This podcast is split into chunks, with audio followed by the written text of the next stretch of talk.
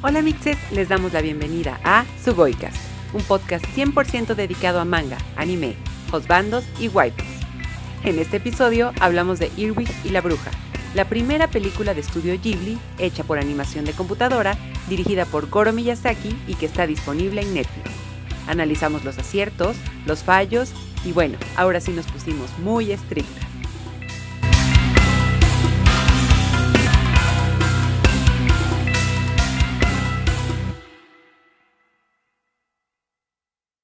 Hola Mix, bienvenidos a otro episodio de su Goicast, que pues hemos estado con todo, capítulo tras capítulo, y pues el día de hoy quizás va a ser un poco diferente, siempre, no, bueno, hasta el momento nos habíamos caracterizado por aventar flores, arcoíris, glitter, confeti hacia todo lo que habíamos hablado aquí, pero hoy pues esa dosis de entusiasmo va a bajar un poco, ya lo hablaremos con calma durante el episodio. Pero bueno, ¿cómo, cómo estás, Elsa? Pues, ¿qué te diré, Abby? Yo lo intenté. Lo intenté, estaba muy emocionada, estaba con todo. Aparte, bueno, vamos a hablar de Earwig y la bruja, Earwig and the Witch, y pues viene con el sello Ghibli, ¿no? Entonces, pues evidentemente creo que Ghibli se ha ganado con todo el respeto de sus fans eh, es casi garantía, ¿no? Como que cuando ves ahí al pequeño Totoro bajo ese fondo, con ese fondo azul y eh, las letras, ¿no? De Estudio Ghibli, dices, va, va, va, esto va a ser una experiencia casi religiosa. Y, ay, desafortunadamente no lo intenté, pero también siento que eh, sí hay razones. O sea, no es nada más como decir nada más, no, no me gustó o O sea, sí tiene ahí unas fallas que son muy, muy evidentes y bueno, a partir de esta película también descubrí algunas cositas muy curiosas de, de Estudio Ghibli. Entonces, bueno, pues ahí podemos sacar algo bueno, pero definitivamente se intentó, se intentó y eso es lo que vamos a hablar el día de hoy. Sí, creo que por primera vez sí estamos de acuerdo en que tiene estos sí, sí. Tiene Nos dejó un sabor de boca extraño. Interesante, pero muy extraño. Además, o sea, como dices, ¿no? O sea, siempre se espera con ansias una película de Ghibli y pues no habíamos tenido una, pues desde el 2014. Entonces, pues habíamos tenido ahí medio una sequía de parte del estudio y pues, o sea, sí se armó una súper polémica, pues simplemente creo que desde que anunciaron que iba a ser, ¿no? Su primer proyecto en animación digital, que pues eso ahora sí que rompía como con uno de los sellos característicos del estudio y pues sí recuerdo que hubo muchas personas que era como de, ¿cómo no? ¿Cómo van a caer en lo digital? ¿Qué les pasa? Que no sé qué, pero pues bueno, uno tenía esperanzas, uno tenía fe como en el amor. Pues, exacto, exacto. Y como en el amor, pues a veces eso no pasa.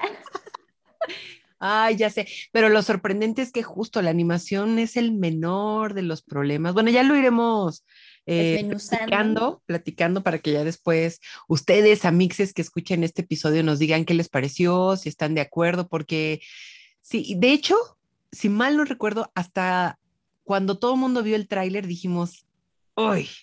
Así de, ¿estás seguro? Todo el mundo está seguro de que queremos que salga esto, ok, ok.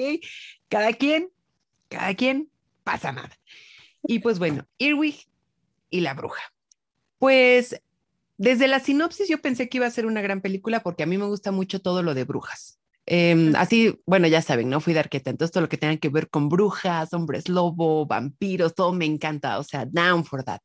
Entonces yo dije, ok, y aparte eso, ¿no? Una película, ya ah, desde ahí ya se hacían las expectativas, una película de brujas de estudio Ghibli, no, hombre, ah, de aquí somos. Y pues bueno, eh, trata de una niña huérfana de 10 años llamada Irwig, que al principio de la película vemos que su mamá, esta despampanante pelirroja, pues va en una motocicleta. De hecho, hasta la introducción dices, va, va, va, ok, vamos bien, vamos bien, porque tiene este estilo como rocker, eh, ves que está como metida en algún lío porque como que la van siguiendo o algo así, entonces llega a un orfanatorio, eh, deja ahí a esta pequeña bebé con una nota que dice, me están persiguiendo las 12 brujas y tengo que resolver esto y me puede llevar años, cuídenla. Entonces ya las que están a cargo de dicho orfanato abren la puerta, ven a la bebé llorar y encuentran la nota y es muy curioso que desde los primeros segundos, de hecho, ya vemos un poquito del estilo y firma Ghibli eh, que voy a empezar pues hablando de las cosas buenas, que creo que al final conserva su, un poquito su esencia, porque algo que a mí me encanta profundamente de Estudio Ghibli es que sus personajes saben que están viviendo entre magia o que al menos saben que existe y no hay como un fuzz sobre eso, es como ¡Ah! las brujas, ¿no? Y sí, está como esta chica que dice, pero existirán las brujas. No, no, no, aquí es como de que, no, hay que tener cuidado, hay que cuidarla. Me encanta mucho eso, como que se sabe que hay un halo de magia rodeando ahí y no es que los personajes sean incrédulos o como que no les dé algo, como que esa magia existe, se sabe y se vive con ella o como que se tiene cuidado, no se respeta, como el mar. Y entonces, Irwig crece ahí y como se les hace un nombre extraño, le cambian el nombre a Erika, por supuesto, ¿por qué no? Y bueno, vemos que crece como esta niña rebelde. Otra cosa que conserva del sello Ghibli es, tiene una protagonista mujer fuerte. Eh, eso también me gusta mucho, como que es de, no, no, no, aquí se hace lo que yo diga, a mí nadie me hace hacer cosas contra mi voluntad y, todo esto, ¿no? Tiene amiguitos, eh, es un poquito como la lidercilla de ahí, obviamente la directora del orfanato la ama, de que le da regalos a escondidas y es como de que, mm, señora, yo le llevo la bolsa, por supuesto. Sí, sí, sí.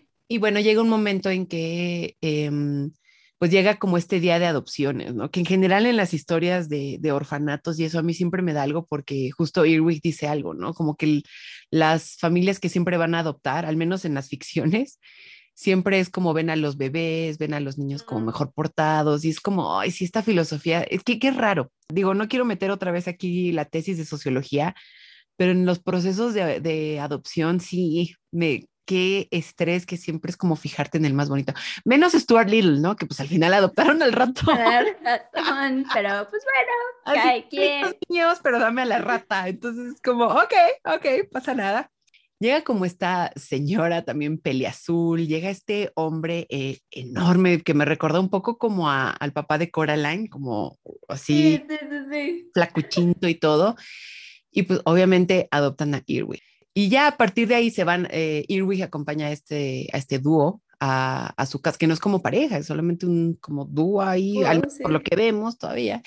Y pues ahí empieza una dinámica en la que esta señora llamada Bela Yaga, eh, pues como que está haciendo pociones, Irwig quiere aprender y empieza como esta dinámica de cocina y ahí se va como medio desenvolviendo la historia porque se van medio conociendo y como que no, ella como que busca vengarse, pero va conociendo a todos, entonces más o menos con eso empezamos la historia y de eso, desafortunadamente amigos, creo que hasta me atreveré a decir que de eso es lo único que trata la historia y creo que ese es uno de los primeros problemas que, que tenemos con, con, esta película. Pero antes de proseguir con eso, eh, Abby, ¿qué es lo que a ti te atrajo? O sea, yo sé que ya dijimos un poquito que pues ya tenía el sello Ghibli, que quizás esa sea su gran maldición, si me dijeras que es una película independiente. Yo también lo pienso. De Juanito Pérez, yo diría, ok, pues lo hable. O sea, y hasta diría, se ve la influencia ahí, ¿no? De Ghibli. Ajá, de Ghibli. Pero ya que sabes que es 100% de la casa, si dices, híjole, ¿cómo es que después de tantos años, tantas películas, tantas historias, tengamos esta clase de película, ¿no? La verdad sí fue más como el morbo, o sea, el ser Ghibli, que ya habían pasado pues varios años de que no habían sacado una película, que era su eh, primera cinta igual con animación digital, que era otro proyecto de Goro Miyazaki, que es hijo de Hayao Miyazaki. O sea, todo eso pues sí generaba pues interés, morbo de decir, ay, pues a ver qué, qué tal va a estar. A lo mejor sí, claro que el primer tráiler no me hizo sentir feliz ni sumamente emocionada, pero dije, bueno, vamos a darle el beneficio de la duda. Luego también hay trailers que se ven espectaculares y la película dices, ¿qué mamada es esta? ¿Qué digo? O sea, también otra cosa es que en Japón salió en diciembre del año pasado, porque, bueno, del 2020, porque se estrenó en la televisión, o sea, a través de la NHK, Y ya fue hasta después, digo, llegó obviamente la pandemia y pues el estreno en cine se fue retrasando, retrasando y creo que apenas llegó en agosto de 2021 y pues al resto del mundo pues al menos aquí llegó gracias a Netflix. Entonces, pues también hubo como un chorro de retraso en lo que llegó pues a nosotros. Sí, aparte también estaba leyendo que iba a ir a Cannes y lo mismo, Cannes se cancela por pandemia y yo decía, oh, y debió ser presagio. De... Bueno, no, no necesariamente, ¿no? Ya voy a dejar de ser tan, tan estricta aquí, pero... Y nosotras así de ya, crónica de una muerte anunciada. todo el mundo lo sabía, todo el mundo lo sabía. Me acuerdo que tengo un amigo, es venezolano, entonces ya saben, ¿no? Pero qué vaina es esta. Y yo, ya sé, ¿qué vaina es esta? Creo que fue lo, que, lo primero que se nos ocurrió a... Eso, define perfectamente lo que, la impresión que causa. Totalmente. Entonces, y como dices, también fue dirigida por el hijo de, Hayao Miyazaki, que también él en su carrera ya, había, ya lo habíamos visto con Cuentos de Terramar y La colina de las amapolas, que a mí me encanta. Entonces era como de un, ok, puede ser que, que esta experimentación con esta nueva animación y todo eso sea un poco extraño. Entonces, para hablar de, la película, que creo que al ser de Ghibli podemos dividirlo muy bien, podemos dividir primero animación y ya después hablar de la historia. Y como les mencionaba, yo creo que hablando ya justamente de animación, em, es el menor de los problemas y es mucho que decir porque la historia da mucho que desear. Pero en la animación sí siento que perdió un poquito el sello Ghibli Creo que en una época donde ya abunda el CGI, animación en computadora, y que sí hay unas cosas impresionantes, y ojo, no estoy ni infravalorando este tipo de animación ni nada, pero creo que todavía ver animación 2D, hay un encanto hermosísimo en esto. Es mucha chamba, por supuesto, es un esfuerzo titánico, sobrehumano y que es producto de, las peores ojeras en el mundo de, de los animadores, por supuesto, pero como audiencia creo que de verdad es precioso ver todavía ese tipo de animación en películas y más cuando, pues aceptémoslo, en la animación em, das esa oportunidad visual de cosas que de verdad el CGI o en acción o por más que metas mano no se podrá. Es decir, la animación es esa extensión de lo imposible, por así decirlo, de una manera como poética o payasa, escojan bien la palabra. Pero vamos, no sé, recuerdo la, eh, la película de Palabras que burbujean como una soda, que, que obviamente es esta animación toda una locura, una explosión de colores, aunque no haya como tanto, no sé, como tanta exageración, porque al final sí respetan los límites de lo humano. Em, me encantó y era una película hermosísima. O cuando hablamos justo en el episodio de Devilman Crybaby, que dibujan el mundo como se siente y por eso tienen estas expresiones, la, cómo se estira el cuerpo, todo lo demoníaco y mm. es. Entonces aquí siento que, no sé si estoy exagerando, pero incluso la animación por computadora parecía que todos los personajes de verdad estaban encerrados. O sea, como si metieras ese espíritu Ghibli en una como caja. marioneta, ¿no? En una marioneta. Y tampoco veíamos esas paletas de colores tan explosivas Sí, sí, sí, sí, no, es que lo, lo dijiste súper bien, o sea, creo que después de tantos años, tantas películas de Ghibli, pues ya tenemos como clara mentalmente ciertos elementos clásicos, ¿no? En el estudio. Digo, por supuesto que muchas películas han sido de Hayao Miyazaki, pero pues también han habido otros directores, pero cada uno pues como que respeta esta esencia. Sabes que es de Ghibli en cuanto ves simplemente un cuadro, o sea, de animación, dices, ah, claro, esto está animado por Ghibli, no tengo duda alguna. Si era algo extraño ver cómo iban a dar este paso a, a lo digital, pero sí fue como de, ay, es que sí se pierde toda, toda esa magia, toda esa belleza que les da la animación 2D, porque pues además son unos genios haciéndolo. Simplemente no solo en el diseño de personajes, hay también un chorro de cuentas, tanto en Instagram como en Twitter, que se dedican prácticamente a postear los fondos. Los fondos de las películas de Ghibli también son una chulada y súper bien detallados, o sea, estos campos de flores en el castillo vagabundo, o sea, ahí sí puedes sentir y casi casi oler ahí las flores, o sea, sí, sí cobra vida esa animación. Y además, pues también creo que en este podcast, al hablar de anime, que pues usualmente está hecho en 2D, pues también hemos dejado muy en claro, pues que nos apasiona bastante. Y como lo mencionaste, porque pues da un chingo de posibilidades pero sí, aquí sí se sentía todo como, pues no sé si decir acartonado, pero no porque tuviera esa textura, ¿no? Sino porque sí era como de, ah, como que no fluye todo bien.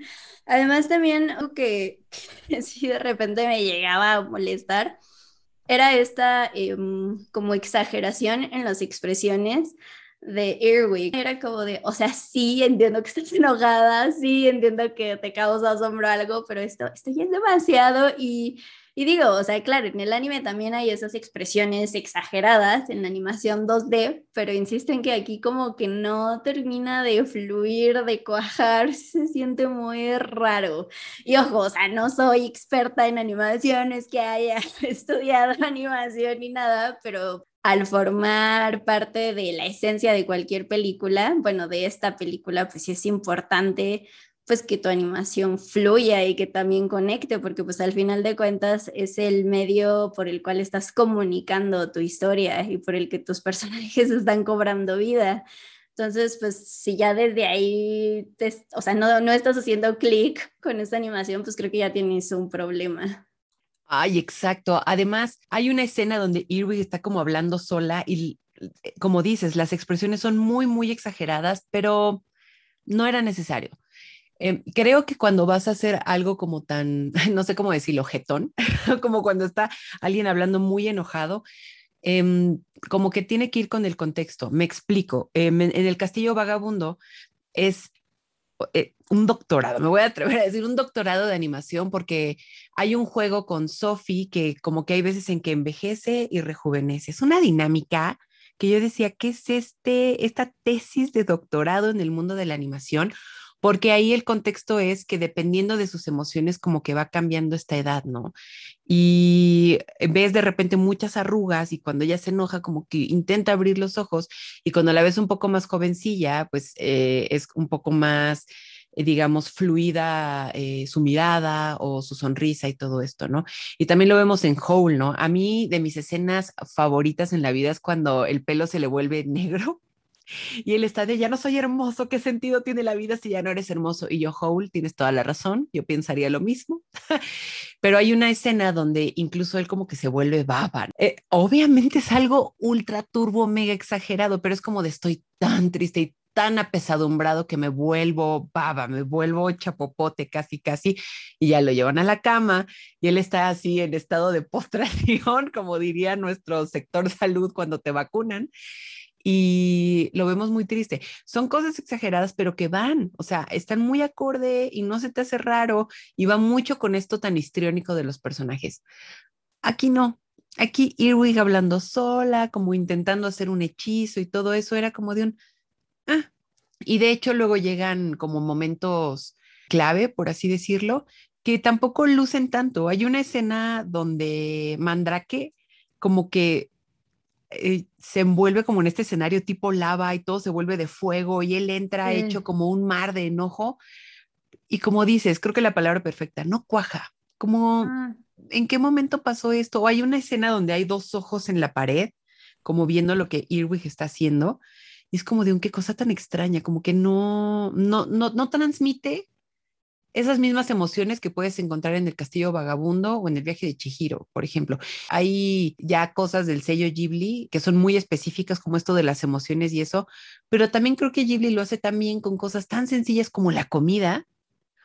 Eh, eh, lo hemos dicho cuando Calcifer está haciendo los huevitos con tocino. Con tocino, sí, sí, sí. Y aquí hay incluso como un guiño a ese momento y no funciona. Y es como, wow porque pues insisto, o sea, además siendo tú un estudio pues de animación, sí entiendo que pues también es el primer intento del estudio y que pues seguramente no hay como pues esta zona de expertise en esta área, Pero pues sí, o sea, también, ahora sí que el mundo de la animación en general, pues sí está avanzado, muy avanzado, o sea, también pues, no sé si triste, felizmente, pues simplemente Pixar, pues, o sea, la vara altísima que tiene en animación CGI, que pues incluso a veces llega a ser hiperrealista en películas, recuerdo creo que en Toy Story, en la última, en la 4, hay una escena donde llueve y la lluvia sí se ve súper real, o sea, demasiado nítido y real. Y dices, ¿qué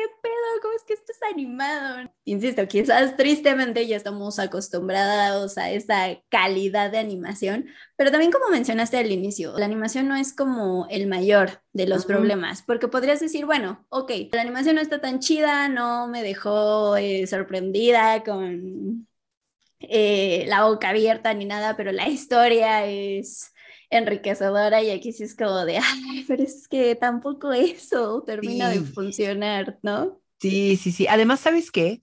Que es un gran pecado imperdonable, siento yo. Ay, ¿qué tal yo? Pero es una historia de brujas y es una historia de una bruja que hace recetas, que cocina que han de saber amigos en datos curiosos que sí he leído mucho sobre eso porque soy su tía de los cuarzos. Entonces yo leo de tarot, leo de brujas, de vampiros y todo esto, ¿no? Y estaba alguna vez leyendo que sí están como esta brujería de cocina, pero no es exactamente que cocinen con huesos de rata y esto, ¿no? Sino como que está esta magia dentro de, de cocinar, ¿no? Evidentemente en las historias y en los cuentos, las brujas tradicionalmente pues se les muestra como cocinando con sapos, con flores, con herbolaria y todo eso, ¿no? Que a mí se me hace un tema muy bonito. Tenemos esta dinámica, pues, en la que tienen esta cocina que lo tiene absolutamente todo, tiene ingredientes desde los más asquerosos hasta frutillas y plantas y eso. Y de verdad, qué coraje que una cocina así de mágica, que estos ingredientes, fuego verde, incluso las pociones se hacen como esta baba rosa, y hay veces en que Irwig dice, wow, huele a rosas, huele a violetas, huele a tal, y de verdad no te transmite nada de magia a través de la animación 3D eh, o computadora, o al menos eh, lo que ellos decidieron hacer. Y yo creo, al contrario, que con lo 2D hubieran hecho algo espectacular creo que vamos a mencionar mucho al Castillo Vagabundo el día de hoy, pero también hay esta escena donde después de su crisis, porque ya no es hermoso, pues Hole está en su cuarto, Sophie entra a verlo y es un cuarto lleno de elementos mágicos, talismanes, libros, o sea, también es un desmadre, hay todo tirado, pero te quedas fascinado y simplemente con verlo te transmite un chingo de energía. Y aunque no hayas visto la película, yo creo que si ves ese cuadro, sabes que está relacionado al mundo de la magia. Y como mencionas, este cuarto está súper desaprovechado porque tiene, o sea, es igual de rico en elementos, ¿no? O sea, hay un chorro de ingredientes, también se ve que es un desmadre que, hay, que urge lavar casi, casi. Sí, no, no transmite esa magia, ni siquiera el interés de, ay, a ver, enséñenos otras recetas, otros hechizos, o sea, se queda ahí súper perdido. Y sabes que también me conflictúa un chorro. En Ghibli ya teníamos otra película sobre brujas, o sea, que es Kiki, Kiki's Delivery Service.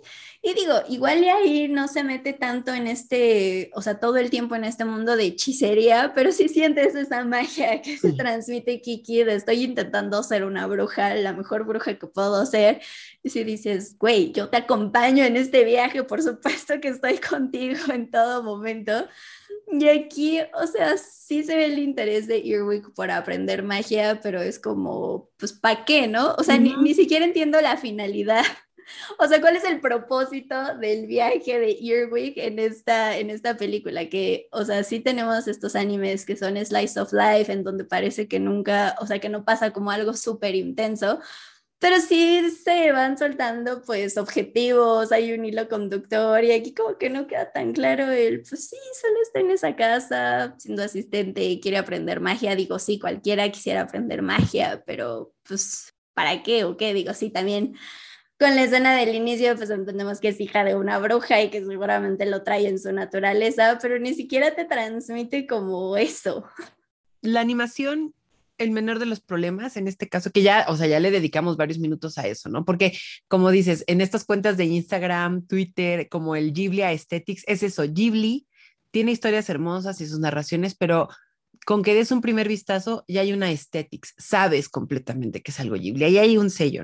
Pero pues ya lo hemos mencionado, no es necesariamente que una buena animación garantice una buena película, porque hay veces en que, bueno, ha habido casos en los que una película con animación un poquito extraña tienen tan buena historia que, vamos, increíble, o que al menos eh, como dices, ¿no? Tal vez no es Pixar con este hiperrealismo que nada más una, una chica como que se hace para atrás el pelo y vemos pelo por pelo ahí moverse, o sea, sí, esas son cosas ya casi pues, inhumanas, pero eh, recuerdo un poco como el mundo de los videojuegos. Hoy en día también tenemos videojuegos que gozan de, o sea, que puedes ver los poros en las caritas de los personajes, pero hay clásicos que todavía son pixeleados y que todavía seguimos amando desde lo más profundo de nuestro corazón. Y ahí es donde se ve. Sí, la animación es importante, pero una buena historia también puede como darle ese levantón, puede levantarle el evento a una película, un videojuego y, lo que sea. Y ay, amixes, eso no pasa aquí, desafortunadamente, como bien lo mencionó Abby, pues creo que el primer problema, tal vez el más grave, es que no conectas con ningún personaje, no conectas con la protagonista, ni con el dúo, ni como que deja muchos cabos sueltos, cabitos sueltos, y justo mientras la veía, y ahí como que medio hacía algunas como anotaciones como para que no se me olvidaran, me acuerdo que pensé, es que es básicamente una película de una introducción a un clímax que nunca llega.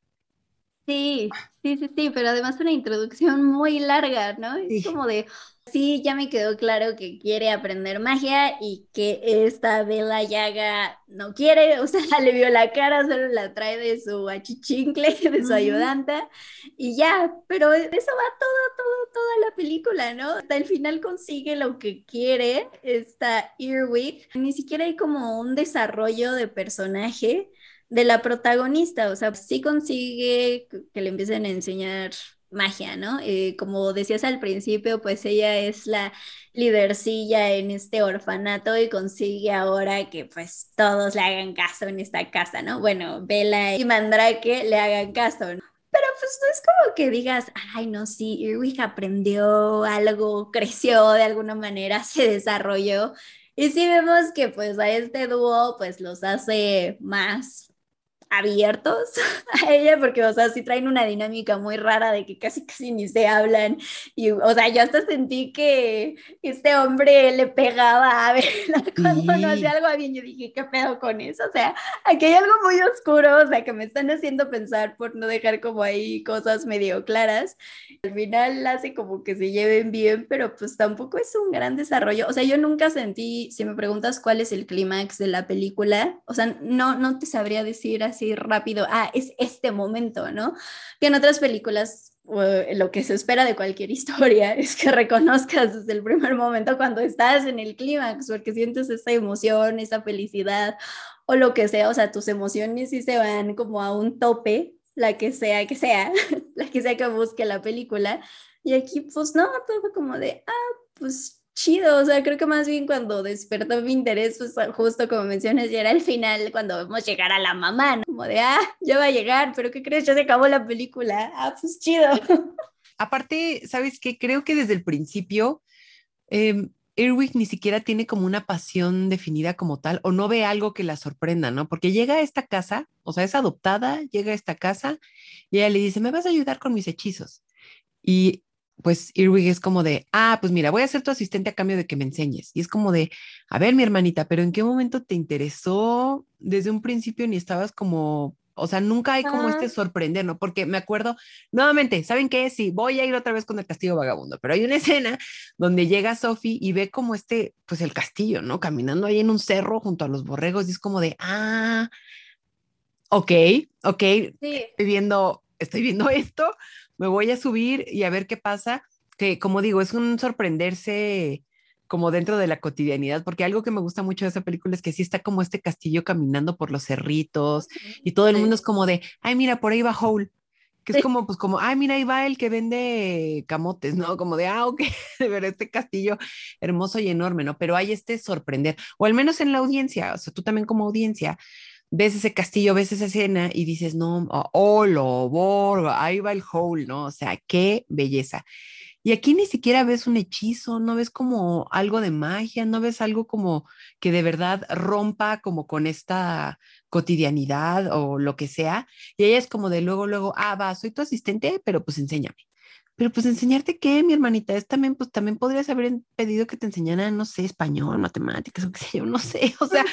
o sea, porque insisto, nosotros sabemos que pues es bruja naturalmente por la escena del inicio, pero pues ella no lo sabe, ¿no? O sea, ella no sabe quién es su mamá, qué pedo con ella, o sea, tampoco nunca se nos da, no sé, como un indicio de, ah, desde pequeña está interesada en la magia, ¿no? O sea, para nada, solo la vemos ahí liderando a esta, pues a este grupo de niños y niñas en el orfanato y pues que le gusta ser pues sí, la líder y ya, ¿no? O sea, no, no hay como más pistas de que, ay, escondidas lee libros de magia, ¿no? Algo así, no sé, algo que nos dijera, bueno, ya traía la espina insertada de que quiere ser una bruja, lo acepta desde el primer segundo y es como de, wow, o sea, no deberías estar un poquito más impresionada, choqueada digo, si hay estos momentos donde dice, no sé, este, ¿qué onda con la puerta principal, no? ¿Por qué desaparece? Y esos como mini detallitos, pero sí, o sea, tampoco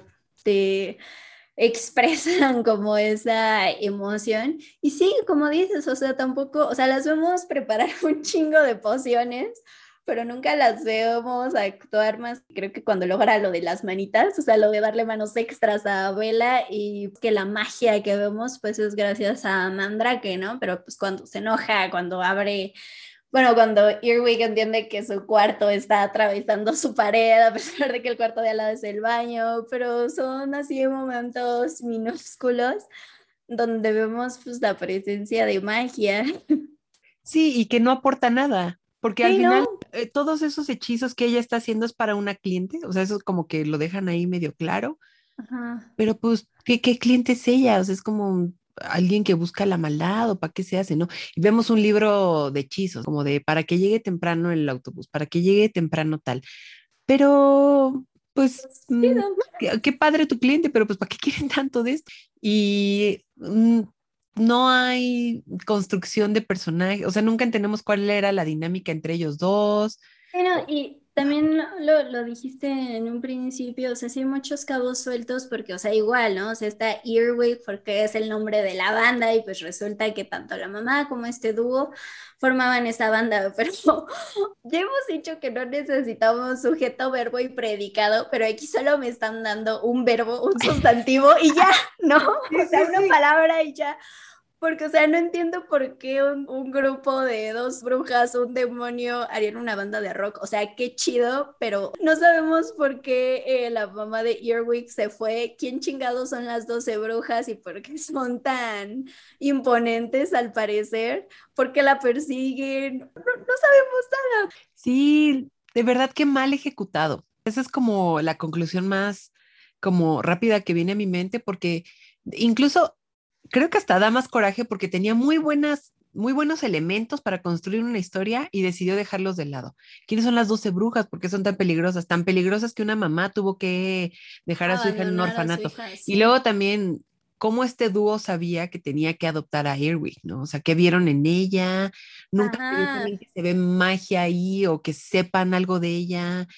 Mm, no hay ninguna conexión. Y luego les digo que pasa esta escena donde eh, Mandrake como que se enoja bien cabrón y como que regaña a, la otra y le dice a Irwig, no, ya no te va a hacer nada, no te preocupes, ya te va a enseñar bien. Eh, ah, ok, perfecto, cool. Y te digo, vemos muchas cosas del sello Ghibli. Tenemos el gato, ¿no? Porque también los gatos tienen esta onda mística en Ghibli, que eso a mí me encanta. Pero pues aquí ah, incluso el gatito es como, pues nada más como que tiene miedo, como que le enseña ahí medio a hacer la receta. No, tampoco es. Incluso se embarran de algo ah, antimagia. Pero fue una escena que duró como 20 minutos haciendo, no, no 20, seguramente 10, porque la película dura una hora o 20, ¿no? Pero 10 minutos de ver cómo están cocinando esa poción y realmente la poción es como esa escena de Arrested Development donde van y abren el refri y hay una bolsa que dice, hay una paloma muerta, no abrir, y la abren y hay una paloma muerta. y dicen, ah, no sé qué esperaba. Aquí igual, ¿no? Como de estoy haciendo una poción para que la magia no me afecte. Se la pone y la magia no le afecta, pero ya, no pasa nada, no hay algo mágico y, y, mismo pensamiento, ¿no? Bueno, no sé qué estaba esperando. Realmente sí me dijeron que era una poción que no te afecta la magia y no le afectó la magia, pero pues, pues no pasó nada, ¿no? Y que nos vaya bien a todos. Entonces, ay, de verdad, si no hay crecimiento ni eso. Ahora, creo que también algo, mm, un detalle bueno y que tampoco fue explorado, hashtag qué coraje, pero fue el de la música. La música era muy buena, parecía como hecho por The Runaways. Tenía como que esta onda medio rock ochentero, garage, lo que quieran, o sea, un Siouxsie and the Banshees, si así lo quieren ver. Y pues sí, tenemos una o dos canciones y tenemos ahí incluso esta portada como medio psicodélica, eh, como todo eso y tampoco aprovechado. O sea, sí, tenemos estas secuencias. Yo también dije, bueno, ok, no nos vamos a ir por la magia, pero si ya me estás diciendo que hay esta banda y que está muy relacionado con todos los personajes, al parecer, pues mínimo nos vamos a ir hacia el lado musical, ¿no? Y tampoco, o sea, tampoco es algo que se explota. Regresando también a los elementos de las películas de Ghibli, o sea, creo que todas o la gran mayoría tienen un soundtrack espectacular. Digo, obviamente aquí hay un grupo, como dices, ¿no? Como rock psicodélico que rompe con los soundtracks de Joe Hisashi y El viaje de Chihiro, o sea, que es puro violín y cosas así. Pero, o siempre la música también es un elemento súper importante en las películas. Y si aquí ya me estás diciendo que hay un grupo que es muy importante, pues también, ¿por qué no aprovechas ese elemento para desarrollar tu historia, ¿no? O sea, se me hace una pérdida de tiempo de pues presentártelo como tantas, tantas, tantas veces, porque además es el cassette desde el inicio, ¿no? Porque la mamá la deja con el cassette del grupo, después ya que llega a la casa descubre un vinilo y pues, o sea, sí busca cómo escucharlo y todo, pero no trasciende. Me gustaría aclarar que la película se basa en una novela que lleva el mismo nombre y que fue escrita por Diana Wynne Jones y que de hecho es la misma que escribió El Castillo Vagabundo. No sé, o sea, no, no he leído la novela. Desconozco si, por ejemplo, todos estos cabos sueltos problemas de la historia sean de origen. O sea, no sé si en la novela también no esté como también desarrollado, si incluso, o sea, se esperaría como otras partes de la novela. No tengo idea, ahí sí estoy como perdida.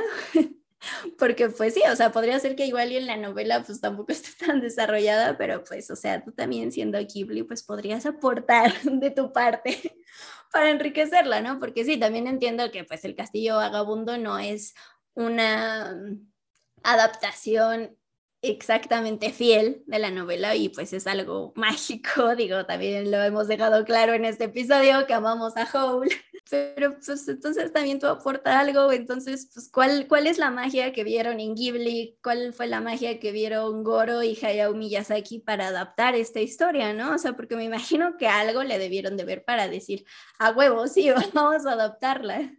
Pero, ¿sabes qué? Creo que esto es algo que hemos venido hablando desde Cowboy Bebop, creo que al final si vas a hacer una adaptación de este vuelo, em, una meta o al menos como algo tenerlo ahí es que el público regrese a la fuente original.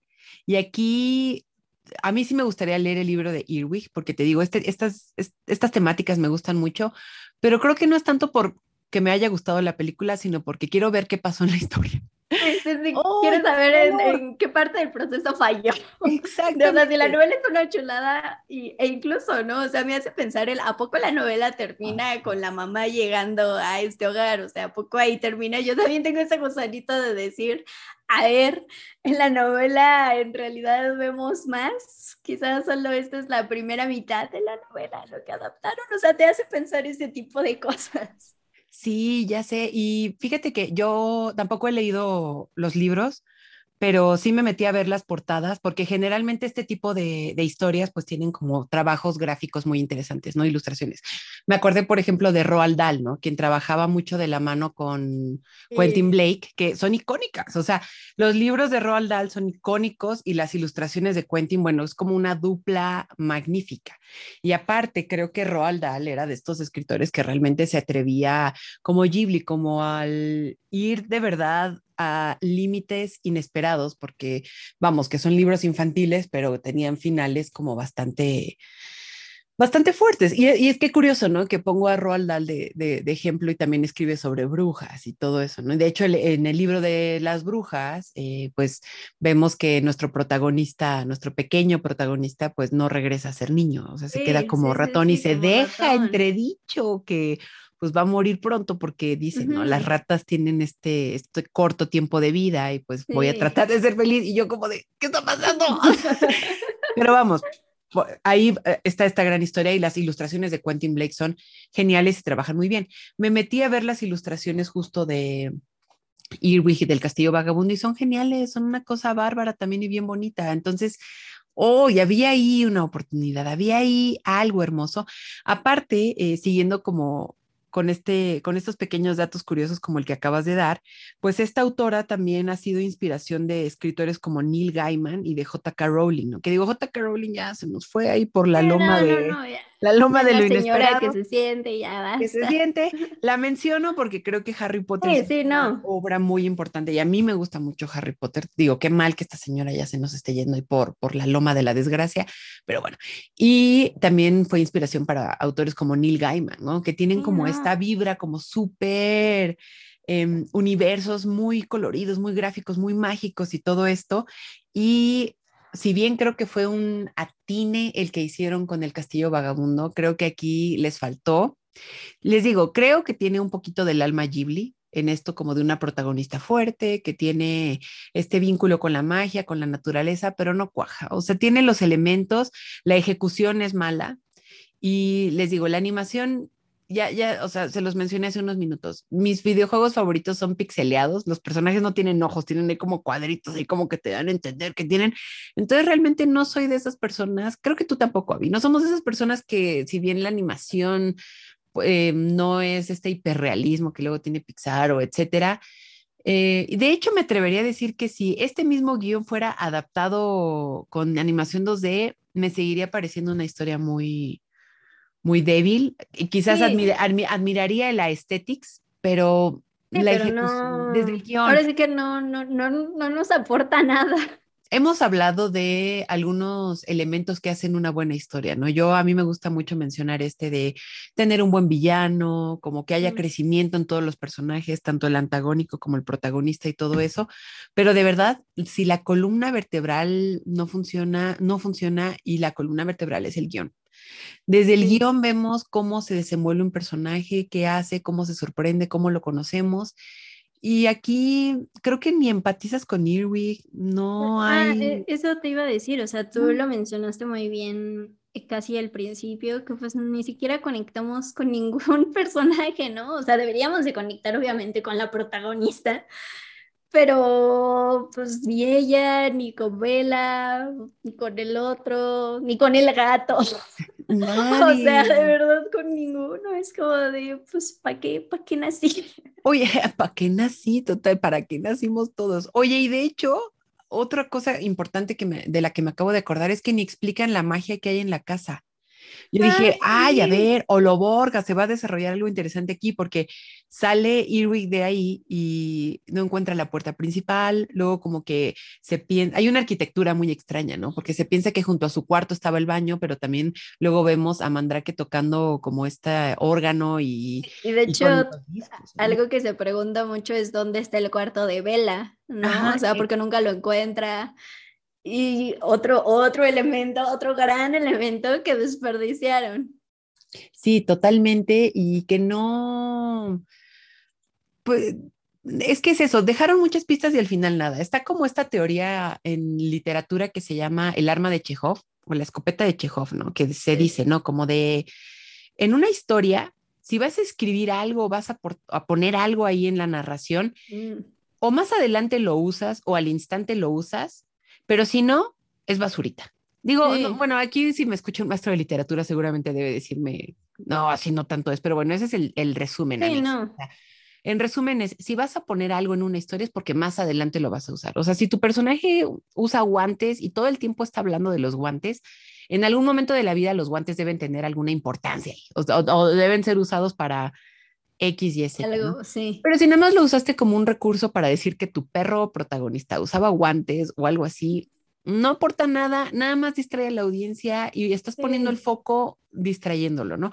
No es regla, pero sí es importante y esta película creo que aquí lo comprobamos. Nos ponen tantas pistas, tantas cosas, dónde está el cuarto de ella y este disco y las doce brujas. Y, ajá, y la magia y este cliente sospechoso y nos van dejando tantas armas de Chekhov que nos dejan pues casi que un, una galería de elementos que podrían ser importantes y que al final Irwig abre la puerta y ve a su mamá y ahí se acaba la película y es como de un cállate, no me acabas de hacer eso, ¿qué te pasa?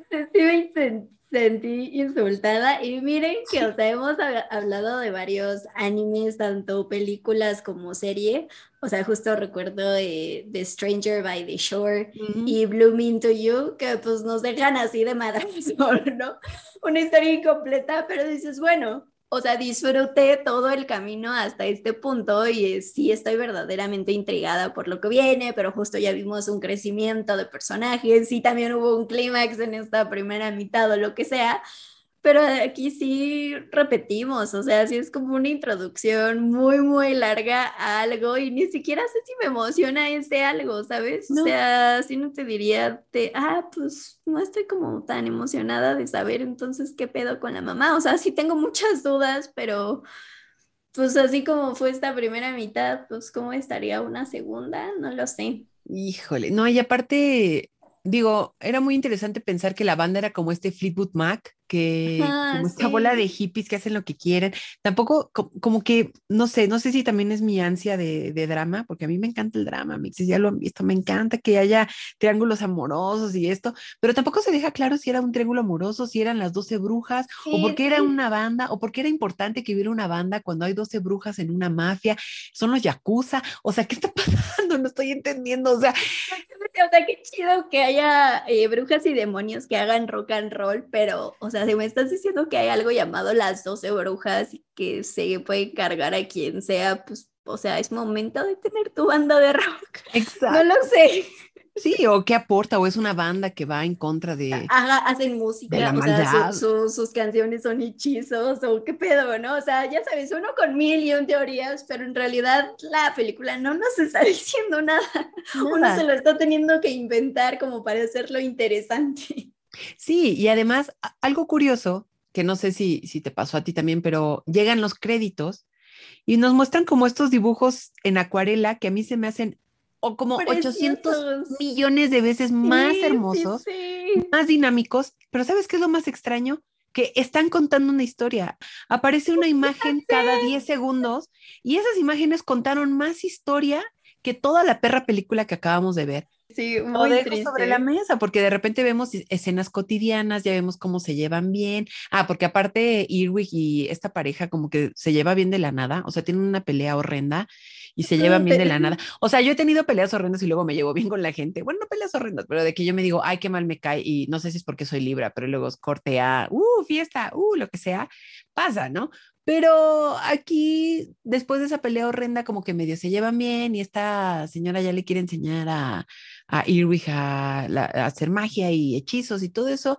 Y luego ya vemos en los créditos que se llevan bien, que luego van en el coche, que tienen comiditas, que tienen como estas dinámicas como medio de familia muy, muy extrañas, pero cuentan una historia, pero ya en los créditos, una historia que al final, incluso me atrevo a decir, no tiene absolutamente nada que ver con lo que vimos en la película. No, me pareció más interesante ver estas dinámicas de los créditos que no, todo y lo también, que ya habíamos visto antes. En la introducción, ¿te acuerdas? También en el intro e, están como estos dibujos con crayola que parece que como los que hace Irwig y también se ven mucho más interesantes que todo lo que vimos en la película. Ay, no, ¿qué? Sí, sí, no. y, y sabes también que, o sea, no sé, aquí sí lo estoy diciendo sin, sin saber. No sé si la hayan pensado como una película Em, pues más infantil dentro de Ghibli, pues choca también cuando piensan que los niños son tontos y que no entienden y que por eso necesitan una eh, premisa súper simple y es como de, güey, no. No, no, mira, el problema, bueno, iba a decir algo muy exagerado, pero lo voy a decir porque creo que sí es algo que, que voy a poner sobre la mesa, vamos, voy a poner el té y ahí ustedes me dicen, pero yo creo que de los grandes problemas que existen dentro de la educación, no solamente en México, sino como a nivel mundial, es que en primera tratamos a los niños como estúpidos y en segunda pensamos que no pueden resolver problemas complejos. O sea, no es como que a un niño le digas cómo funciona un colisionador de hadrones, pero en o sea, no, no le vas a poner Evangelion a un niño porque se va a decir qué pedo, qué es esto. Y aunque se lo pongas, tal vez no lo entienda, pero vamos, que el niño va a decir qué chingadera es esta, o no le va a interesar, o se va a acercar después, o se va a acercar por sí solo, ¿no? Pero vamos, que como adulto dices, no es que el niño es tontito, entonces como que no, no lo va a entender, ¿no? Por ejemplo, ¿sabes que a mí me eh, ocurrió que cuando vi El fantástico señor zorro de Wes Anderson, yo decía, oh, es que maneja como temas como bien, bien heavy, ¿no? como qué extraño que también como que esta película también, y en la cineteca, la fui a ver a la cineteca aquí en la Ciudad de México, y dije, y vi muchos niños en la sala, y dije, órale, qué, qué cosa. Y me acuerdo que la persona con la que fui a verla me dijo, pero pues está bien, ¿no? O sea, si no la entienden, la vuelven a ver o preguntan. Y yo, pues sí, o sea, lo que no entiende el niño lo pregunta y pues ya uno como adulto lo que debe hacer es responder o buscar una respuesta, ¿no? Entonces, sí, como dices, em, a los niños no hay, no hay que simplificar al punto de decirles una niña en overall que quiere hacer magia. O sea, es como. Sí. o, sea, yo creo que un niño incluso que vea el viaje de Chihiro o que vea el castillo vagabundo lo, lo, entiende o lo asimila al menos como un primer paso, porque vamos, es lo que sí, en el episodio de Evangelion. Yo vi Evangelion a mis 12 años, pregúntame qué entendí, absolutamente perras nada. Por supuesto, pero te interesaste, o sea. Y eso, entonces sí, efectivamente, como dices, si esta es una película cuyo objetivo era un público infantil, pues peor. También falló, sí, sí, sí, También completamente. Falló. También me siento insultada por pensar que alguien pudo creer que estaría interesante inclusive para pues sí, público infantil, es como de, mm, no, no. No, no, los niños lo, lo, entienden. Se me ocurre La tumba de las luciérnagas, ¿no? Que es una mm. película como muy fuerte y tienes ahí el contexto de una guerra y todo esto. Yo me acuerdo que también la fui a ver al cine y una señora entró con sus niños y fue como de, ¡ay, señora, señora, por favor! ¿Estás segura? ¿Estás segura? O sea, ahí sí yo me digo, no, mejor espérate porque sí, sí, no. hablar de guerra y hablar de maldad humana y hablar de, o sea, ya es como un poquito ya, sí, ahí ya, y ni siquiera es que no, el, el niño no lo entienda, sino que sí es un tema muy vulnerable y muy que necesita no sé, a mí esos temas de guerra y eso para mí sí es importante como explicar contextos y todo eso y como son cosas muy pesadas, ¿no? Pero vamos, que creo que, por ejemplo, un primer acercamiento al público infantil, pues son estos temas familiares. O sea, la tumba de las luciérnagas tienes que explicar que hay una guerra mundial ocurriendo, bombas atómicas, que hay un sinfín de cosas que de verdad es un contexto eh, que necesitan uno sentarse y ver, porque incluso hoy en día, al menos si me preguntas, yo sigo sin entender cómo es que se soltaron dos bombas atómicas en nuestra historia. Perdón, estudié filosofía, esto me supera, pero pasó y hay que estudiarlo y entenderlo, ¿no? Pero cuando vas a historias un poquito más, em, ¿qué sería lo contrario de universal? Historias más personales, cuando te vas a historias más personales, como la historia de una familia. O sea, también ahí está Totoro. O sea, Totoro sí es muy para público, digamos, infantil dentro de lo de Ghibli. Y pues, insistimos, infantil no significa que a ti como persona adulta no te pueda interesar. O sea, Totoro también es una película súper bien desarrollada, también toca temas muy profundos y los personajes son una chulada. Entonces, sí hay muestras incluso dentro de Ghibli ahora sí que si hay pruebas, ya se había hecho, ya lo habían desarrollado, entonces otra vez no entiendo cómo, cómo se falló con esto.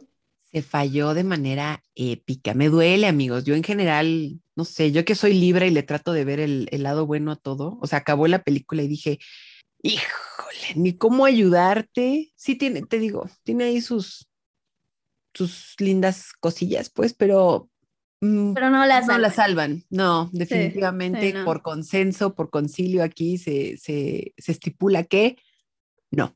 Abby, ¿qué te deja Irwig y la bruja? O lo me, me, dijo un extraño sabor de boca, porque pues sí, o sea, yo estaba muy esperanzada, pero pues como ya lo dijimos en todo este episodio, no entiendo cómo pudieron fallar cuando tenían tantos buenos elementos, pero pues ni modo, hay baches en el camino, no todo puede ser perfecto. Desconozco si habría una segunda parte de Earwig o no, pero bueno, el chiste es que si hay alguien que está escuchando este episodio y no la ha visto, pues siempre les vamos a decir que se formen su propia opinión, la neta, ¿no? Si a ustedes les gustó, o sea, si hay algo que ustedes vieron y nosotras no, por favor, ilumínenos también, o sea, siempre nos encanta, ahora sí que no, no es que nosotras tengamos la razón absoluta, por supuesto que no, entonces, pues sí, si no la han visto y también tienen esta cosquillita, pues vayan a verla, fórmense su propia opinión regresan a decirnos, sí, sí, coincido con ustedes, o la neta, no, ¿cómo es que se perdieron esta maravilla también? Creo que concuerdo, misma conclusión, es una historia que no cuaja. Eh, y pues no creo que haya nuevas partes. Bueno, se acaba de decir que Ghibli va a regresar una vez más, porque yo creo que ya esa adicción que nos digan, ya, ya no vamos a volver y corte a, ¿qué crees? También un, genio como Miyazaki, o sea, sí dudo que a pesar de que se ha dicho que se va a retirar un chingo de veces, pues él siendo un genio, me parece difícil que se pueda mantener quieto creativamente, ¿no? No, y aparte es como estas imágenes del documental, ¿no? Donde lo vemos fumando, frotándose los ojos con mucho pesar, diciendo, ya estoy harto, me quiero morir. Y al final hace una obra de arte, ¿no? Y luego es como de, ya me voy, ya me voy y se las cumplo. Ya regresé, mi y lo amamos. Qué bueno, que siga él con ese jueguito medio toxicón. Adelante mientras nos siga dando obras de arte. Me encanta. Y pues la neta también es muy curioso, ¿no? Porque creo que hasta la relación con su hijo es muy estricta, porque eh, eh, estaba leyendo que cuando estaban trabajando en lo de cuentos de Terramar, como que hubo ahí una serie de peleas familiares todas estresantes. O sea, la, la, la, verdad sí, siempre me causa conflicto estas estrellas que son hijos, hijas, hijes de leyendas, ¿no? Porque ya simplemente con el apellido tienes una enorme presión sobre los hombros y si ahora te dedicas a lo mismo que tu padre, madre, pues peor tantito, ¿no? Entonces, siempre me he sentido mal de que Goro Miyazaki pues tenga este enorme nombre detrás, un enorme legado. Y pues ya de ser horrible, o sea, yo no sabría cómo lidiar con eso, la neta, ¿no? o sea, sí, yo sí estaría así de, güey, no, me, voy a ser doctor mejor a la fregada. No, y vivir bajo esa sombra sí debe ser, sí, porque es sombra, o sea, tienes... Sí, no. Sí, y además estando también en el mismo estudio, o sea, también peor, ¿no? Eh, o sea, se siente como de, ah, pues tú vas a ser el legado de tu padre, te estamos avisando, y es como de, oh, o sea, sí. Esa dinámica me recordó un poco esta película de, de Meyerowitz Stories en Netflix con... Mm.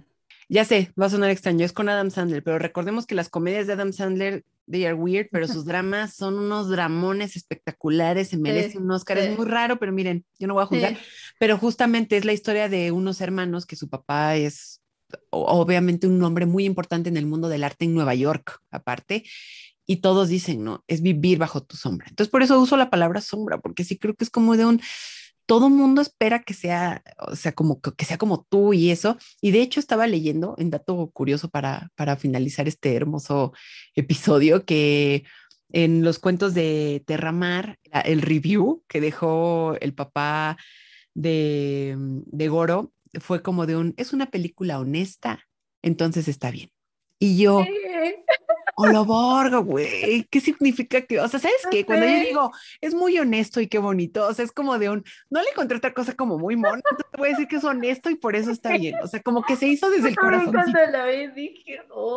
¿Y sabes qué? No quiero soltar aquí mi terapia, pero es algo muy papá. Es algo muy de los papás, como de, como cuando eh, llegas y les dices, mamá, saqué 10 en un examen y pues es como de, pues es tu deber. No es gracia, es tu obligación. El Hayao le aplicó la de, pues, hiciste una película y fue muy honesta y, qué bueno que la hiciste sin robar. Palmadita en la espalda. ya sé, qué terrible. O sea, sí, se siente la tensión totalmente, pero pues miren, como dijimos, déjennos en los comentarios si les gustó o no, si tienen alguna recomendación, ya saben que las leemos, lo vemos todo aquí, pues evidentemente nos encanta conocer todo este mundo de manga y anime. Em, no olviden seguirnos en redes sociales. Estamos en Instagram, en Twitter, en Facebook, en TikTok. estamos en todos lados. Y em, también estamos en Spotify, eh, estamos en Apple Podcast, en Google Podcast. Ahora sí que Anchor, donde diga Anchor, ustedes van, nosotros jalamos. Y pues nada, amigos, muchas gracias por escucharnos. Nos vemos en el siguiente episodio de Sugoicas.